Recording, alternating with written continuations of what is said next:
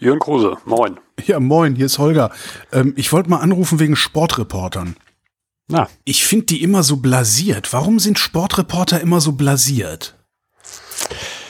Vielleicht, weil sie öffentlicher sind als viele andere Reporter.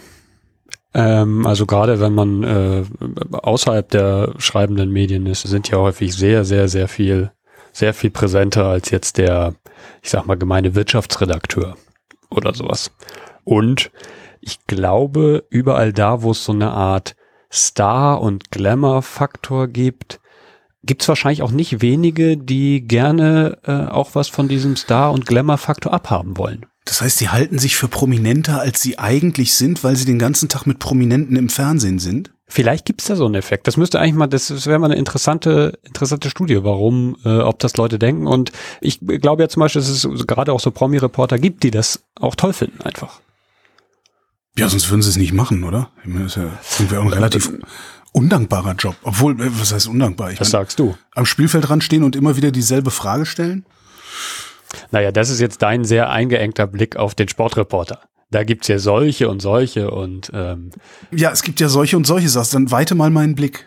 Es gibt äh, natürlich die, die investigativ recherchieren, die kritisch recherchieren, die kritisch berichten. Äh, es gibt wie in allen Bereichen natürlich auch die, die, wo man immer so schön sagt, sozusagen der Sportfan oder der Fußballfan, der es auf die andere Seite des Zauns geschafft hat. ja.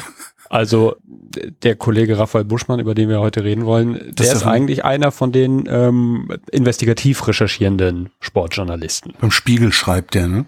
Genau. Ja, da geht's. Das, das ist diese Lewandowski-Nummer. Ich gebe ehrlich zu, ich habe das dreimal gelesen und hm. ich habe das immer noch nicht so richtig verstanden, was da eigentlich los ist. Das ist sozusagen, man muss ein bisschen, es kommen ein paar mehr Personen vor, es geht um Steuergeschichten, um Firmen, eine Firma in Polen und um das Finanzamt in Deutschland. Es ist nicht sozusagen so ganz, ganz ohne. Um äh, Vermarktungsrechte von Fußballern.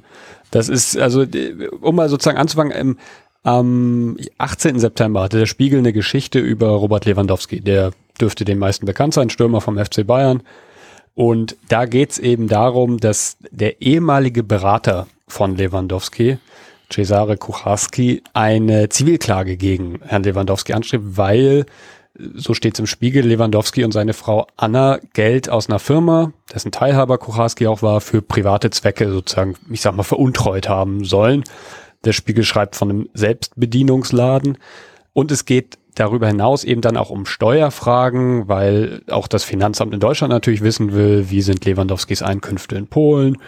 Und die sollen 2014 bei 0 Euro gelegen haben. Ich weiß nicht, ob man das glaubt oder nicht.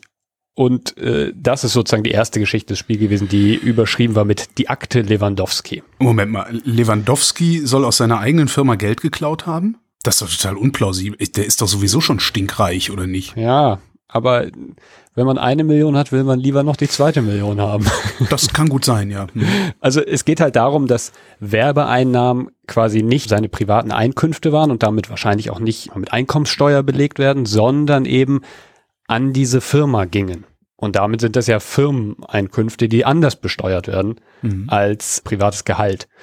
Aber dieses Geld soll sich eben Herr und Frau Lewandowski aus dieser Firma rausgezogen haben, womit es dann ja wieder Gehalt wäre und womit, womit es dann womöglich steuerpflichtig, anders steuerpflichtig wäre, mhm. als das, was in die Firma geflossen ist. Und darum geht's und es geht eben um diese Klage von dem Berater. Aber da sind wir, das ist sozusagen der Anfang der Geschichte. Das ist sozusagen wirklich der, das war jetzt sozusagen der Einstieg. Es geht noch viel, viel weiter. Jetzt bin ich gespannt. Also auf jeden Fall, der Spiegel macht diese Geschichte, ähm, der Kollege Buschmann beim Spiegel mit anderen zusammen und äh, das geht dann weiter. Eine Woche später gibt es eine Geschichte, dass ein Vertrag über solche Werberechte, die ähm, Lewandowski Kucharski überlassen haben soll, mal zurückdatiert worden sein soll. Die Vermutung legt nahe, dass das gemacht wurde, um sozusagen Schenkungssteuer zu vermeiden, dass dieser mhm. Vertrag sozusagen zurückdatiert wurde, damit damals 2008 waren sozusagen die Vermarktungsrechte von Lewandowski noch nicht so viel wert. Das heißt, den geringen Betrag, den Kucharski gezahlt hat, der wäre 2014 wahrscheinlich nicht mehr angemessen gewesen. Also hätten Steuern bezahlt werden müssen. Okay, ist ja eigentlich noch ein relativ normaler Vorgang, würde ich jetzt vermuten. Hm, naja, also, so Verträge womöglich zu, zurückzudatieren ist Ich sag mal, das Finanzamt findet es wahrscheinlich nicht normal. Das Finanzamt, das Finanzamt findet es nicht gut. Normal werden die das wahrscheinlich auch finden. Ähm, ja, das kann sein. naja, und dann ist, äh, geht es sozusagen noch weiter. Dann äh, sind wir am 23. Oktober. Da meldet dann der Spiegel, dass Lewandowski sein Ex-Berater Kucharski der Erpressung beschuldigt. Denn ähm, jetzt tritt noch eine weitere Person auf, die heißt Tomasz Simiatkowski. Das ist sozusagen der neue Jurist an Lewandowskis Seite. Mhm. Und dieser Simiatkowski, der hat sich an den Spiegel gewandt, an Herrn Klusmann, den Chefredakteur, so berichtet später die Welt, da kommen wir noch zu. Und da heißt es dann, dass dieser Kucharski, der ehemalige Berater, Lewandowski mehrere Dutzend Millionen Slotte, ich sag mal, gebeten hat, ähm, als Äquivalent, wie es da heißt, für die Nichtveröffentlichung von Inhalten. Sprich, er hat gesagt, zahl mir Geld oder ich veröffentliche was. Ich so glaube, das nennt man Erpressung.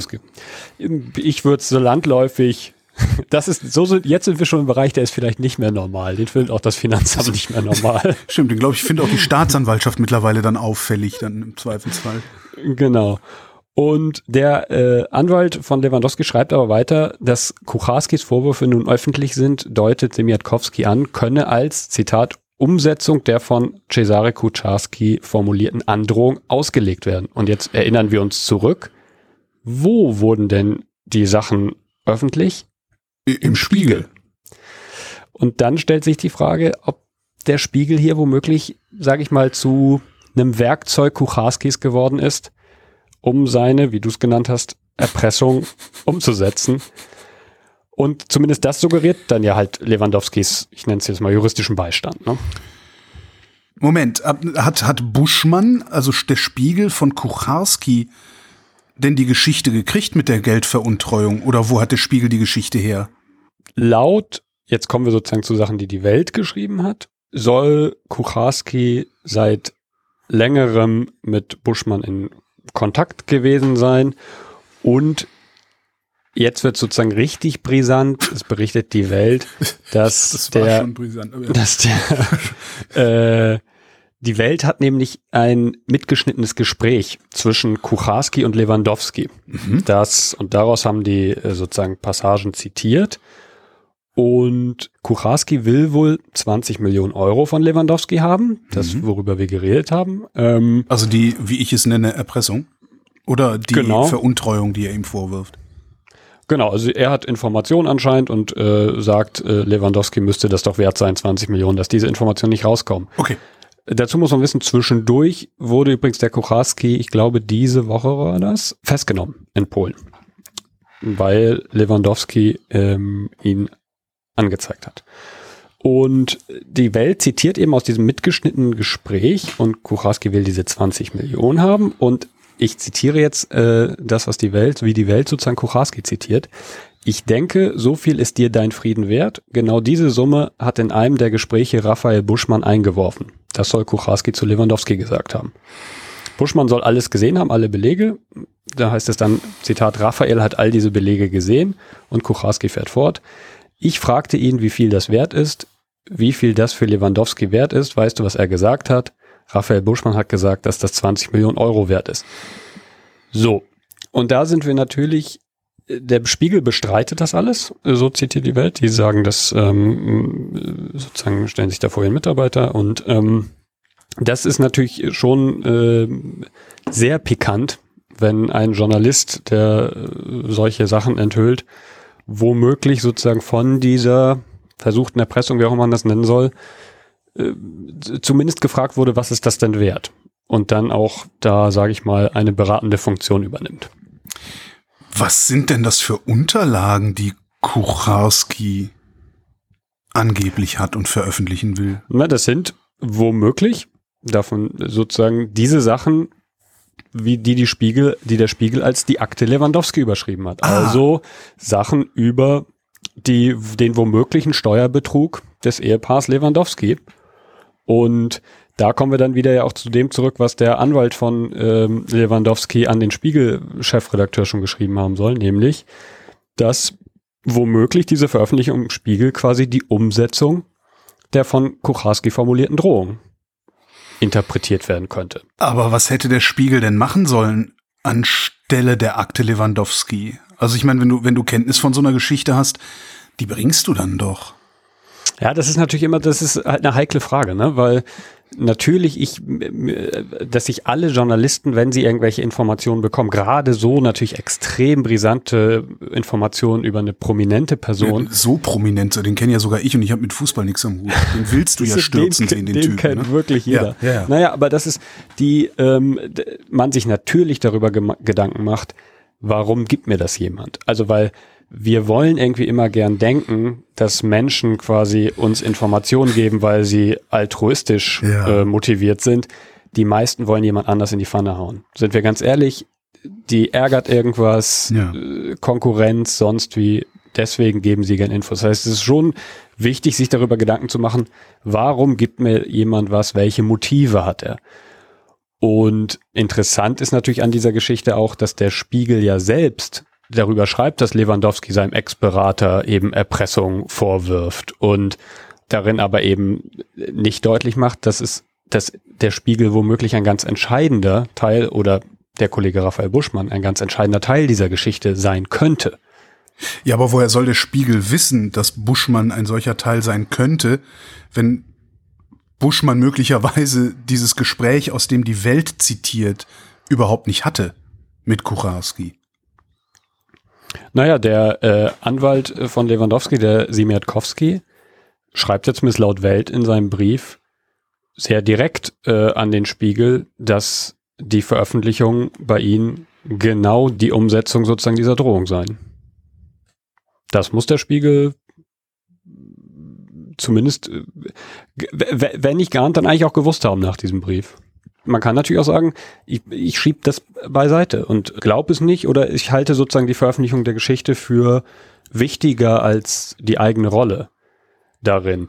Womöglich hätte man dann aber vielleicht auch in dem eigenen Artikel schreiben können, dass dieses sozusagen, dass die Vorwürfe nun öffentlich sind, dass das womöglich eben die Umsetzung dieser äh, Erpressung ist, dass es da um die Veröffentlichung im Spiegel selbst geht. So viel Transparenz hätte ja auch möglich sein können. So, und jetzt die Verschwörungstheorie. Warum ist das passiert, wie es passiert ist? Naja, sagen wir mal so, der äh, Raphael Buschmann hat schon sozusagen eine äh, lange Geschichte mit dem, ich nenne es jetzt mal Lager Lewandowski. Also ähm, der hat früh darüber geschrieben, dass äh, Lewandowski damals, als er noch in Dortmund spielte, schon 2012, dass der Lewandowski äh, de, den Verein nach der Saison verlassen würde. Und schon damals sozusagen, es folgten Geschichten und folgten Geschichten und folgten Geschichten darüber, hob der ein oder andere aus andere Sportjournalist schon die Augenbraue. äh, Wer steckt Buschmann das alles und wem hilft er damit mit diesen Geschichten? Aha. Und dazu kommt ja, dass jetzt Buschmann, was sozusagen die mit, sage ich mal, die eigenen Geschichten angeht, auch jetzt kein völlig, sage ich mal, keine völlig weiße Weste hat. Denn ähm, da hatten wir bei Übermedien ja auch mal drüber berichtet, über eine Geschichte von 2014, die trug den Titel Faule Äpfel und es ging da um einen sogenannten Matchfixer, also muss sagen irgendwie Wettbetrüger, der halt dafür sorgt, dass äh, Fußballspiele so ausgehen, wie er es auf seinem Wettschein ausgefüllt hat. Ante S. Ähm, genau, im, im, größeren, im größeren Maßstab. das ähm, war's nochmal, das war, wie hieß das Ding denn nochmal in Charlottenburg, diese Kneipe? Kaffee King. Kaffee King, genau. Oh Mann, ist ewig her, ne? Ja, ob äh, die Fernseher überhaupt noch laufen, die damals hin und her geschenkt worden sein sollen. Keine Ahnung. Ich weiß es nicht. Naja, aber auf jeden Fall diesen, äh, da gab es eine große Spiegelgeschichte über einen Matchfixer, der heißt Wilson Ray Perumal. Und äh, der soll eben einem Spiegelredakteur, dem Buschmann, den Ausgang des Gruppenspiels damals bei der WM zwischen Kamerun und Kroatien, die WM haben die meisten noch im Kopf, da ist Deutschland Weltmeister geworden, zwischen Kamerun und Kroatien korrekt vorhergesagt haben, nämlich 4-0 für Kroatien mit einer roten Karte in der ersten Halbzeit. Das stand so in dem Spiegelartikel. Perumal widersprach damals öffentlich, legte Screenshots vor, dass er erst nach dem Spiel überhaupt mit dem Spiegelredakteur gechattet habe. Der Spiegel entkräftete diese Zweifel quasi lange gar nicht. Dann gab es 2019 eben den Bericht ähm, bei uns bei Übermedien, weil der Buschmann zum äh, Investigativchef beim Spiegel befördert werden sollte. Und da kam diese ganze Geschichte wieder hoch. Ja. Im Herbst verzichtete dann Buschmann auf diese Beförderung und die Süddeutsche schrieb damals zuerst darüber.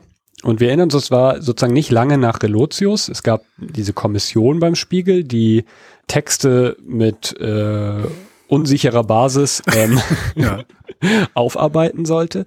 Naja, und die Süddeutsche fasste damals folgendermaßen zusammen, wie sich Buschmann sozusagen vor dieser Kommission dafür verteidigt haben soll, keinen Chatverlauf mit diesem Matchfixer vorlegen zu können. Ich zitiere das jetzt mal, weil es wirklich, hm, ich sag mal, ich weiß nicht, ob dir schon mal so eine clevere Ausrede, na, nennen wir es nicht Ausrede, ich weiß es ja nicht, aber so eine clevere ja. Begründung mhm. eingefallen ist.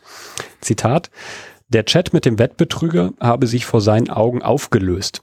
Dass er gehackt worden oder in eine Interpol-Operation gegen die Wettmafia geraten sei oder dass das Chatprogramm einen Bug gehabt habe, alles sei möglich. Screenshots, die er in den sich selbst löschenden Chat hinein noch gemacht habe, seien verloren gegangen, als sein Handy in eine Pfütze gefallen sei. Mein Hund hat mein Chatprotokoll gefressen. Wenn das so war, es ist wirklich schon sehr, sehr viel Pech. Also das muss man echt sagen. Das ja, und kaufe ich nicht, mit Verlaub. Ist ja, es, also das ging dann noch weiter. Der Spiegel hat dann irgendwann gesagt, dass man, äh, hat der Klusmann im Internet, Intranet geschrieben, dass man die Geschichte heute so nicht mehr drucken würde der Spiegel wusste vor der Veröffentlichung ähm, wohl des, äh, des Artikels, dass er die Behauptung über Peromals Prognose des Spiels nicht belegen könnte. Und das ist, also das ist schon dafür, dass man denkt, aus diesem ganzen Relotius-Verfahren äh, hätte sozusagen der Spiegel mehr lernen können, war das zumindest in dem Fall suboptimal. Naja, nicht nur, nicht nur aus dieser ganzen Relotius-Geschichte und sowas, sondern alleine dann schon aus der Personalie Buschmann an der Stelle, weil du, du kommst da ja sofort in dieses, dieses alte moralische Dilemma. Wie kann ich wissen, dass du die Wahrheit sagst, wenn du mir neulich schon mal die Unwahrheit gesagt hast? Ja, wer einmal lügt, dem glaubt man nicht und wenn er auch die Wahrheit spricht, hat Oma immer gesagt. Da muss man ja eigentlich dann schon vorsichtig sein, wenn schon wieder so eine sehr krude oder zumindest sehr räuberpistolige Investigativgeschichte da kommt. Und da drängt sich dann noch eine Warum-Frage auf bei mir. Warum hat der Spiegel die Geschichte damals denn überhaupt gebracht, wenn sie die gar nicht belegen konnten? Ja, das ist eine gute Frage. Danke. Das ist also, ich ähm, bin ist es wirklich ein bisschen bizarr, weil der Spiegel sich ja eben seiner Dokumentation rühmt, heißt mhm. es, dass sie eben die Fakten so sehr checken würden. Mm, ich, ich mag mir gar nicht vorstellen, dass, der, dass ein Kollege, in dem Fall Raphael Buschmann, mit so einer Erklärung, wie sie die, die Süddeutsche da zitiert hat, mit so einer Erklärung da durchkommt. Ich habe ihn nicht mehr, weil es ist Handys in eine Pfütze gefallen. Äh, man muss aber natürlich dazu sagen, der Buschmann hat äh, ja viel, das haben wahrscheinlich auch der eine oder andere Fußballferne mitbekommen, diese ganzen Geschichten, die sogenannten Football Leagues. Ja. Das ist, sind quasi, ist äh, sein Datenschatz. Den hat er äh, sozusagen von diesem Rui Pinto übergeben bekommen oder überlassen bekommen. Da hat er auch, oder hat der Spiegel ja auch viele Geschichten draus gemacht. Das äh, ist jetzt nicht so, dass es sozusagen ein völlig unbekannter irgendein Sportjournalist sozusagen mhm. beim Spiegel wäre, sondern es ist, das ist schon der mit den, auch mit den Titelgeschichten. Das heißt, der Spiegel ist unvorsichtig geworden jetzt mit der neuesten Geschichte? Also ich, zumindest ist äh, diese Nummer für den Spiegel natürlich peinlich. Also wenn es sozusagen dieses, das, was die Welt da hat, stimmt, wenn quasi Buschmann mehr oder weniger beratend da irgendwie, wie viel ist das wert, und da irgendwie sozusagen davon ahnte oder wusste, muss man natürlich eigentlich diese Zweifel äh, in diesen Prozess mit einspeisen und sich darüber nachdenken, mache ich jetzt diese Geschichte oder mache ich sie nicht? Mache mhm. ich mich damit zu einem Werkzeug von jemandem, der jemand anders erpressen möchte? So. Und diese, dies, dieser Mitschnitt legt das deutlich. Kann doch aber auch gut sein, dass Kucharski einfach nur den Namen Buschmann in den Raum geworfen, ja. um Lewandowski einzuschüchtern, weil Buschmann sowieso schon Lewandowski am Haken hat. Das ist, also ich will das auch, wie gesagt, dass ich, ich habe diesen, noch weder habe hab ich jetzt diesen Audiomitschnitt, dass mhm. ich jetzt sagen könnte, so und so war's. Und klar, er, er kann auch einfach sagen, wer ist vielleicht eine Instanz, von der Lewandowski glauben könnte, der kann das einschätzen, was mhm. das wert ist. Also sag ich mal irgendeinen Namen, so wie ich jetzt sagen könnte, ich habe gefragt, was der Laptop wert ist. Holger hat gesagt 1000 Euro. Ja. Also möchte ich jetzt 1000 Euro dafür haben. Natürlich, das ist absolut möglich. Es ist aber sozusagen auch äh, zumindest nicht von der Hand zu weisen, dass äh, wenn der Spiegel sozusagen davon wusste, das weiß ich halt nicht, aber zumindest wenn es solche Zweifel gibt, dass ich mir natürlich doppelt und dreifach überlegen muss, mache ich so eine Geschichte. Wie hätte der Spiegel davon Kenntnis erlangen können? Also wie hätte der Spiegel wissen können, was die Welt jetzt weiß? Wenn man an dem Thema dran ist und recherchiert, kursieren ja auch Sachen im äh, in dem Kreis von Leuten, der da, der da recherchiert. Ich weiß nicht, wo der, wo die Welt das her hat. Mhm. Das sagen die natürlich auch nicht. Das ist ja auch deren gutes Recht, dass sie ihre Quellen da nicht äh, offenbaren. Aber äh, zumindest der Anwalt von Lewandowski hat ja doch relativ bald irgendwie dem Spiegel geschrieben und gesagt, äh, passt mal auf, das, was sozusagen da veröffentlicht wurde, ist vielleicht genau das, was der Kucharski möchte, nämlich seine Erpressung quasi in die Tat umsetzen. Oder das, womit er droht bei der Erpressung, muss man mhm. sagen, in die Tat umsetzen. Also das könnte der Spiegel schon gewusst haben. Wahrscheinlich hat es der Spiegel gewusst. Warum hat er dann nichts draus gemacht? Wir drehen uns im Kreis.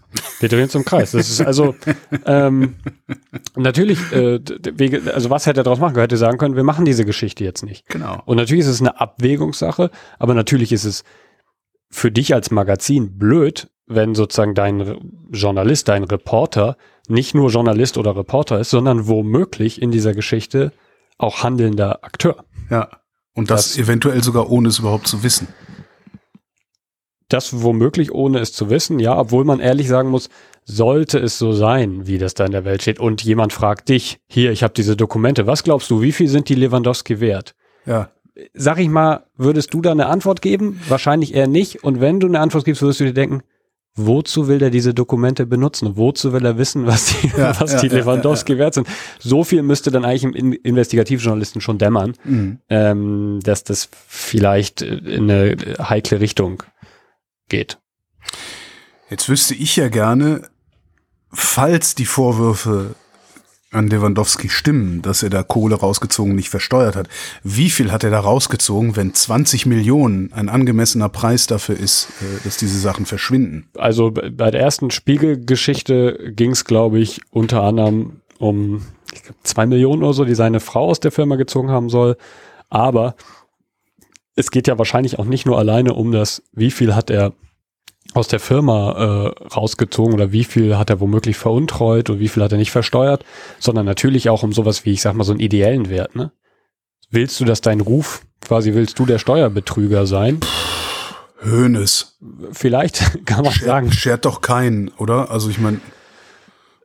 Vielleicht ist, ja, ich glaube, dass es sicherlich so ist, dass Steuerbetrug anders gesehen wird, als wenn du jetzt irgendein Gewaltverbrechen oder sowas begangen hast. Mit Sicherheit.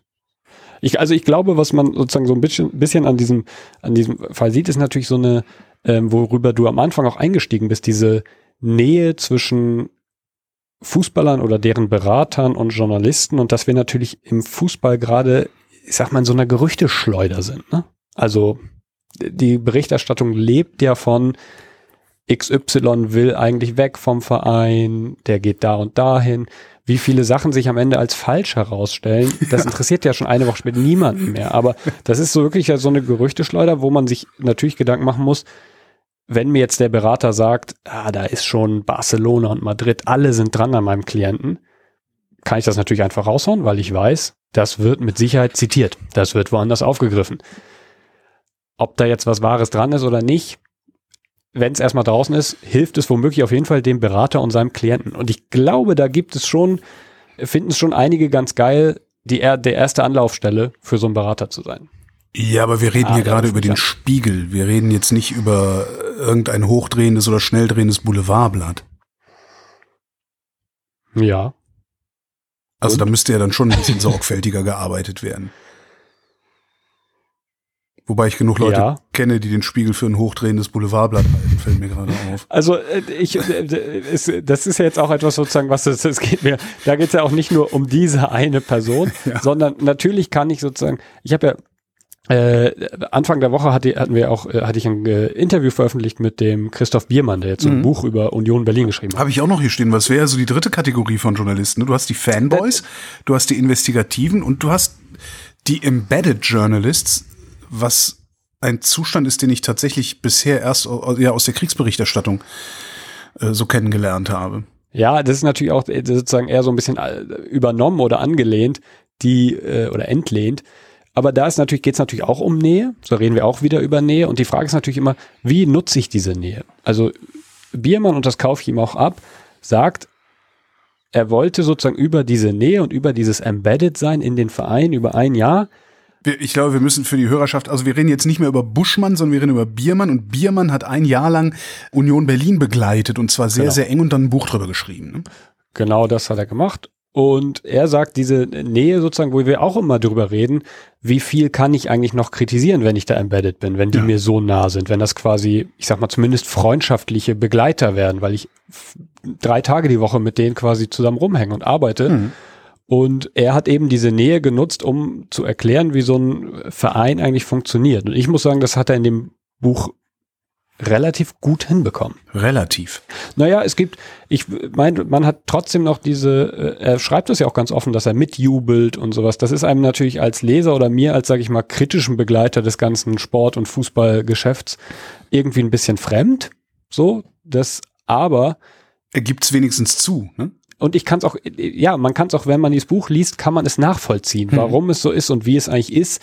Er spricht auch häufiger von, sozusagen hat so, so eine Art, ich nenne es mal Armee-Metaphern. So, es ja. werden alle eingekleidet wie in der Kleiderkammer beim Bund. Also ich war nicht beim Bund, aber so stelle ich es mir vor. Dann gibt's da und alle laufen gleich rum und äh, man kommt in so eine Art, sage ich mal, Kriegermentalität, wenn man da auf den Platz will und so. Und er ist über ein Jahr Teil dessen dass du irgendwann sozusagen irgendwie da auch reinkommst und denen einfach Erfolg wünscht, mit denen du da jeden Tag, das kann ich mir schon gut nachvollziehen. Aber trotzdem lerne ich viel darüber, wie eigentlich so ein Bundesliga-Club funktioniert und aber auch natürlich, wie so häufig bei solchen Sachen, wie profan auch vieles ist. Ne? Das ist sozusagen natürlich auch eine Nähe und diese Nähe kann ich unterschiedlich nutzen. Aber was, was er ja nicht macht, also was Biermann nicht macht und was er vermutlich auch überhaupt nicht vorgehabt hat, obwohl, ja, wer weiß, es ist ja jetzt nicht ein investigativer Bericht geworden, in dem Sinne, wie er im Spiegel gegen Lewandowski geschrieben Nein. wurde, wo halt etwas aufgedeckt wird, von dem irgendjemand nicht will, dass es ans Licht der Öffentlichkeit genau. gerät. Genau, ich glaube, das ist der entscheidende Unterschied, dass äh, Biermann ja quasi mit Zustimmung des Clubs ein Buch über diese Saison geschrieben hat. Aber ist es dann noch Journalismus oder ist es PR? Mm, also wir, das, genau deswegen habe ich ja mit ihm über sozusagen dieses Nähe und Distanz und so gesprochen, weil wir uns dann natürlich genau diese Frage man sich stellt. Und ich habe das Gefühl, es ist sozusagen noch Journalismus, weil es keine sozusagen Gewalt des Vereins darüber gab, was steht am Ende da drin. Er hat zwar gesagt, es gab einen Autorisierungsprozess, der aber allein darauf beschränkt war, Fehler zu korrigieren. Also sowas wie sachliche Fehler meinst du? Äh, der ist nicht Geschäftsführer sowieso, sondern der ist eigentlich Finanz bla bla bla ist sein Titel so oder der ist nicht 35, sondern 36 oder keine Ahnung, solche Sachen, aber nichts inhaltliches. Das ist natürlich schon mal eine Unterscheidung zu PR, wo niemals ein Auftraggeber sagen würde, ich gebe das so raus und korrigiere nur die Kommas quasi. Und das finde ich ist schon entscheidend und dass Union quasi an diesem Buch nicht mitverdient. Du kannst natürlich immer sagen, es gibt einen indirekten Verdienst. Dadurch lernen vielleicht andere diesen Verein kennen und Nein, ähm, sowas. Sehe ich nicht. Entschuldigung, mit, mit Verlaub sehe ich nicht. Ich glaube nicht, dass ein solches Buch dazu geeignet ist, die Fanbasis von Union Berlin in einer solchen Weise zu vergrößern oder das Image dieses Vereins in einer solchen Weise zu verbessern, dass der Verein davon irgendetwas hat. Das glaube ich. Nee, nicht. also ich will das auch gar nicht, aber das ist sozusagen natürlich, wäre das für mich sozusagen, das könnte man quasi sagen, dass es sozusagen nutzt, dass es irgendwie gar nicht, sie verdienen nicht monetär daran, aber sie verdienen Image. Äh, äh, Image, genau, irgendwie sowas. Ja, aber die haben ja schon ein gutes Image. Also es ist ja ungefähr so wie zu versuchen, St. Pauli äh, dem Antifaschismus äh, äh, ja. näher zu bringen, ist, ist halt Quatsch. Also jeder mag Union. So wahnsinnig viel zu gewinnen hatten sie nicht. Das finde ich ist sozusagen äh, in dem Buch von äh, Biermann ganz gut gelungen und ich muss auch wirklich sagen, er plädiert ja auch sehr dafür, eben mehr solcher Formate zu haben, weil einfach man besser verstehen würde, weil er eben meint, unsere Betrachtung ist häufig eine sehr oberflächliche und da ist ja auch was dran. Wir haben so ein Zitat oder ein halbes Zitat und dann äh, quasi fangen wir an, dieses Zitat zu deuten. Weil wir es aber, weil sozusagen wir nicht, nicht drinstecken, nicht genau wissen, was da jetzt abläuft. Und er sagt sozusagen, man muss besser wissen, was da abläuft, um das Ganze besser einordnen zu können, was so passiert. Hast du ihn gefragt, warum er sich Union ausgesucht hat und nicht zum Beispiel St. Pauli? Weil damit hätte er wahrscheinlich mehr Bücher verkauft. Das kann sein. Ich glaube, dass er, dass bei Union natürlich diese Anbahnung, ähm, er hat gesagt, er hätte auch mit anderen Pressesprechern mal so über, als er mit denen über darüber geredet hat, dass er das eben bei Union plant, hat er das mit denen auch besprochen und die haben gesagt, das hätten wir uns auch vorstellen können, aber ehrlich gesagt, warum diese Saison? Und das ist natürlich bei Union relativ einfach zu begründen. So die erste Bundesliga-Saison.